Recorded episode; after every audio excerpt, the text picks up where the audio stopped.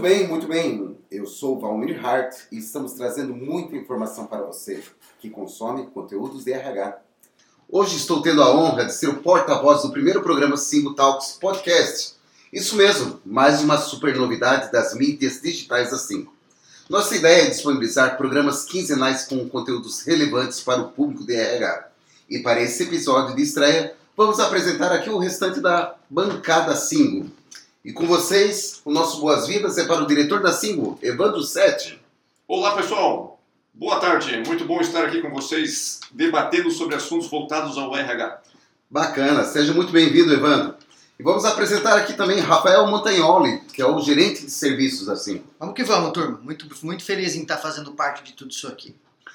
E conosco está presente também aqui Lucas Valcanay, que é o head de operações especiais. Beleza? A- minha voz não é tão bonita quanto a do Valmir, mas estamos aí para agregar. E completando a nossa bancada, Rodrigo Lima, Head de Marketing e Comunicação Mercadológica. Seja muito bem-vindo, Rodrigo. Obrigado. Olá, ouvintes. Olá, pessoal. É muito bom estar participando deste programa inaugural de estreia e conversando com o pessoal que sabe tudo e um pouco mais sobre RH. Maravilha. Pessoal, como vocês podem ver, realmente a nossa bancada é composta por profissionais com vasta experiência em tecnologia da informação e recursos humanos. E vamos estar aqui dividindo realmente todo um conhecimento com você, profissional de recursos humanos. E vamos lá, vamos para a nossa primeira temática aqui do, do dia. E temos esse nosso primeiro assunto no Papo de Filme, que é o tal do GPS estratégico do RH, né? Você já deve ter ouvido falar por aí, não? É, aqui na Singo ela é uma analogia muito comum, não é mesmo, Evandro? Vamos lá, me explica um pouco sobre isso daí. Legal, Valmir. Obrigado.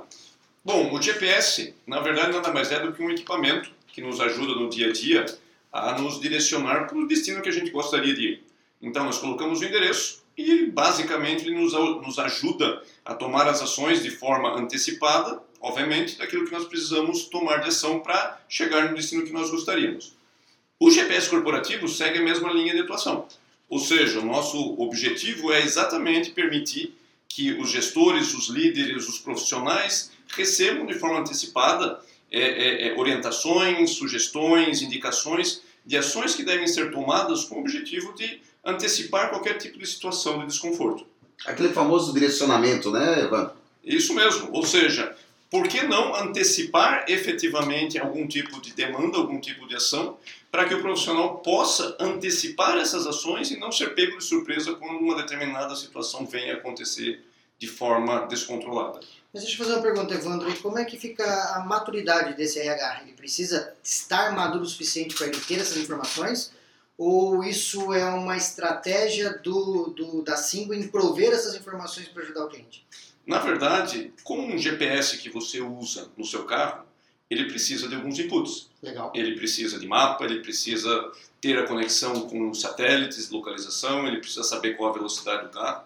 Mesma coisa funciona dentro de uma empresa. Se você não tem as informações necessárias que possam orientar e direcionar efetivamente cada uma das pessoas, vai ser muito difícil direcionar ou dar uma orientação correta para chegar no lugar certo. Ótimo. É, até aproveitando esse gancho, agora me, me, fez lembrar, Evandro, é, é muito comum a gente se deparar no- nos RHs da empresa, ter aqueles quadrinhos, né? Lá com gestão à vista, com uma série de indicadores, falando turnover, absenteísmo, pessoas faltantes e tudo mais, né? É muito comum realmente o RH traçar alguns planos, dispor isso muitas vezes, né? Só que essas informações muitas vezes estão coladas lá na parede estática ou muitas vezes a gente chega nas empresas, elas estão até de certa forma desatualizadas, né? É igual muitas vezes o que tem o funcionário do mês que o pessoal coloca lá, recentemente até vi, né? McDonald's, Tava, oi? McDonald's, McDonald's, funcionário olha lá, funcionário do mês, às vezes já está atrasado um, dois meses e às vezes as pessoas esquecem de atualizar e aí que rota seguir, né? Então realmente o objetivo aqui, realmente do GPS estratégico é para direcionar nesse fim e você ter essa informação meio que real time. Por aí? Correto, Valmir? Muitas vezes o que acaba acontecendo é que essas informações são informações passadas. Ou seja, você monta um gráfico, põe ele na parede, mas na verdade é coisa que aconteceu um mês atrás. E o que faz com isso, né? Exatamente. Então, o objetivo do GPS é exatamente permitir que esse tipo de situação não ocorra. Ou seja, você vai mapear os possíveis riscos e, antes que aquele gráfico precise ser impresso, a ação já foi tomada. Então pode pode se dizer que é, o GPS ele ajuda nessa tomada de decisões, né? Então essa tomada de decisões hoje é muito importante. O RH cada vez está sentando mais nessa mesa de tomada de decisões e para que ele possa ser mais estratégico ele precisa desse embasamento, né? E com isso é, consequentemente, é, também desafoga ele um pouco e ele acaba sendo mais descentralizado, que também é uma palavrinha do momento hoje no RH, né? É que, é que querendo não, perdão Lucas, é que querendo não, muitas vezes o RH ele acabava se tornando muito reativo, né? É, porque ele pegava as informações depois das suas execuções. E cada vez mais está se falando da importância do RH ser mais estratégico e traçar essas informações, né? De que forma a gente pode falar, né? No GPS muitas vezes foi lá, foi, se consumiu X profissionais, tivemos um certo investimento com esses profissionais, tivemos custos com horas extras, é, salários dos colaboradores e como é que fica o budget propriamente dito, né? Então o GPS estratégico ele vai dizer assim, poxa, aí eu tenho pessoas propriamente dita, e aí eu vou ter dinheiro para suprir essa demanda, eu tenho realmente produtos que eu vou conseguir vender propriamente dito, né? ou, ou os serviços da, da, minha empresa e eu vou conseguir compor realmente a remuneração desses profissionais. Então é isso que a gente começa a ter a responsabilidade de estratégia propriamente dita. Né? Ah, cara, eu acho que o GPS, ele, a principal função dele é, na verdade, você descentralizar a estratégia. Né? O, você às vezes tem uma, uma estratégia dentro de uma sala, é fácil, planeja e pronto.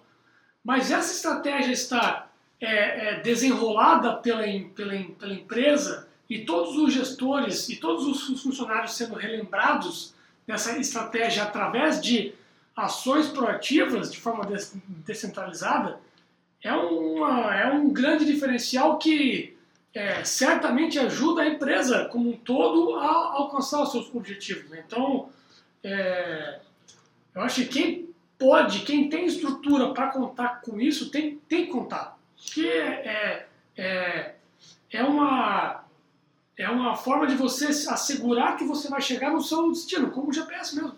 Eu venho do mundo de tecnologia, né? então eu consigo ter um paralelo sobre o quanto o RH evoluiu nos últimos anos, né? mas eu também, atrelando até o que o Rodrigo falou, como foi comentado até agora na mesa, é a grande diferença da postura do RH em se tornar estratégico nos dias de hoje e saber lidar com todas essas informações que a, a, a Singo consegue prover através do GPS, por exemplo. Né? Então, eu começo a tratar dados de uma forma diferente para tomar decisão.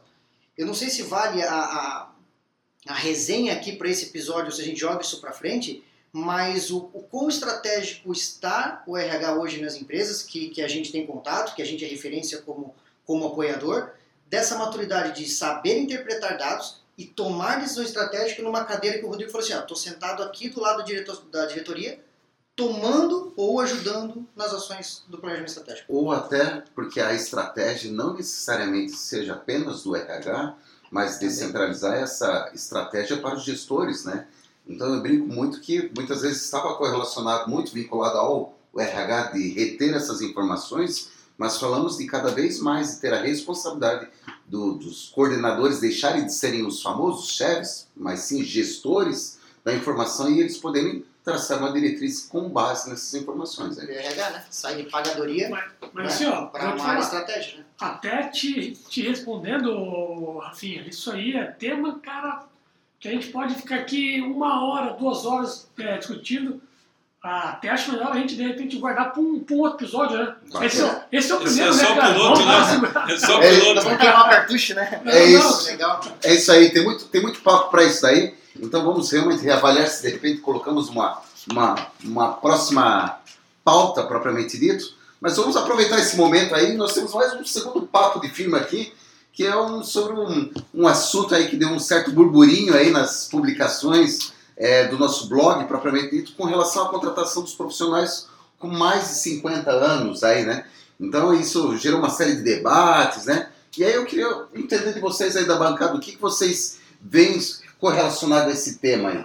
Cara, é, assim, ó, pra mim, idade é um número.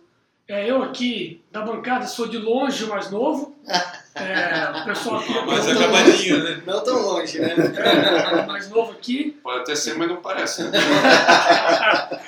e, mas assim, é, uma, é, um, é um número. Eu acho que é, para as funções é, onde você imagina que vai ter um cara mais velho, tem um gurizão. E para as funções que você imagina que tem uma, uma pessoa mais nova, tem uma, uma pessoa mais velha iniciando.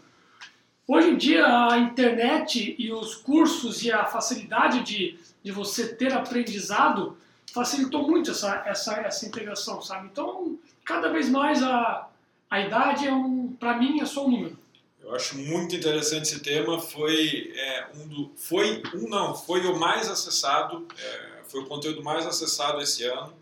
É, é muito, muito interessante ver que toda a Singo está abraçando essa questão de conteúdo e escrevendo bastante. Então foi um tema bem relevante que é, gerou um engajamento muito legal. E no meu ponto de vista tem que ter esse mix, esse mix entre juventude e pessoas mais experientes, né? Porque a juventude ela traz junto é, uma vontade de mostrar serviço, de querer crescer e em contrapartida o pessoal mais experiente já tem os atalhos, né? Já tem alguns caminhos é, mais curtos para chegar no objetivo final. Até e... porque eles já passaram por muitas coisas dessas, né? certeza, né? Então, no seu dia a dia, na sua vivência, né, Rodrigo? Exatamente. E no fim das contas, o mais interessante é que nós aqui hoje conseguimos fazer esse ponto de equilíbrio, né? Hoje na 5 tem áreas com o pessoal mais jovem, com o, com o pessoal mais experiente e acaba dando a sinergia e o resultado que a gente tanto precisa, né?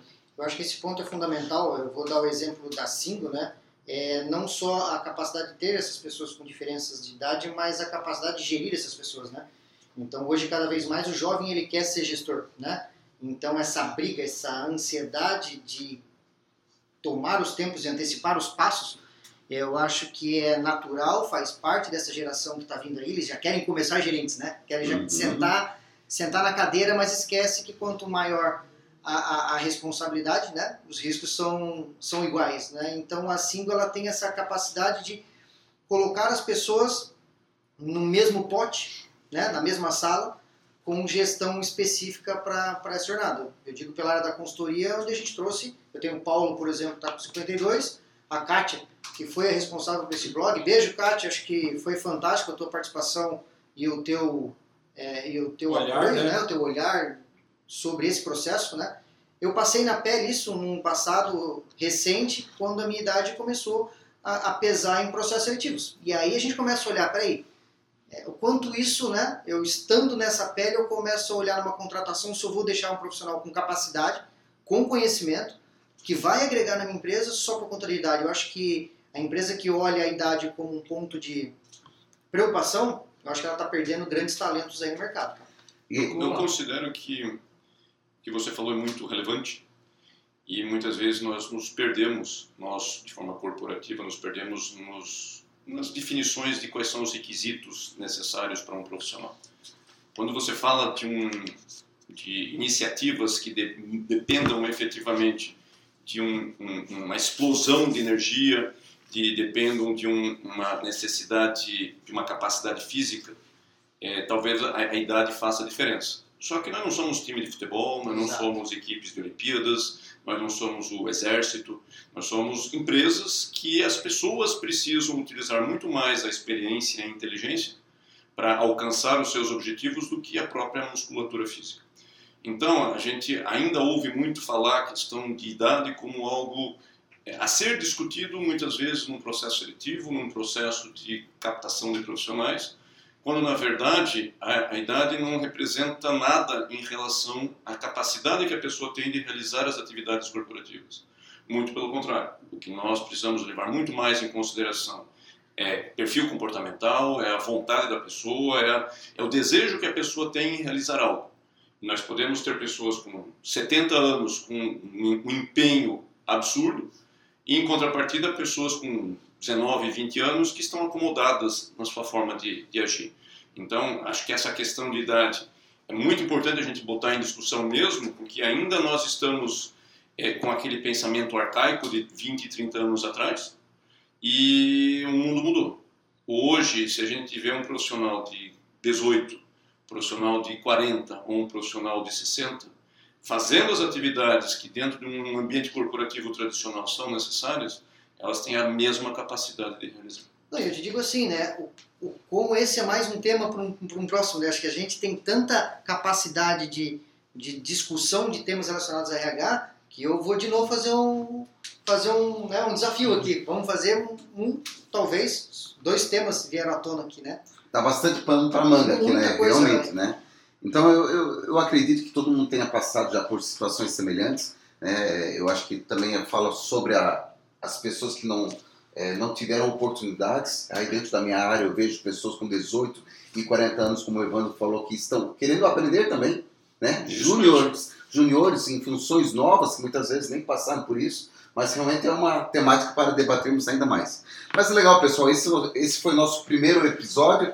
Não vamos nos prolongar aqui, mas realmente o objetivo é isso aí, um primeiro episódio. Nós temos muito mais informações para tratarmos. É claro que nós temos aí previsto para os nossos próximos podcasts da Singo, nós temos informações previstas já com relação ao Analytics e BI, informação baseada em números. Também temos previsto um papo de firma com o Leandro José Soares, famoso chefe secreto, tá?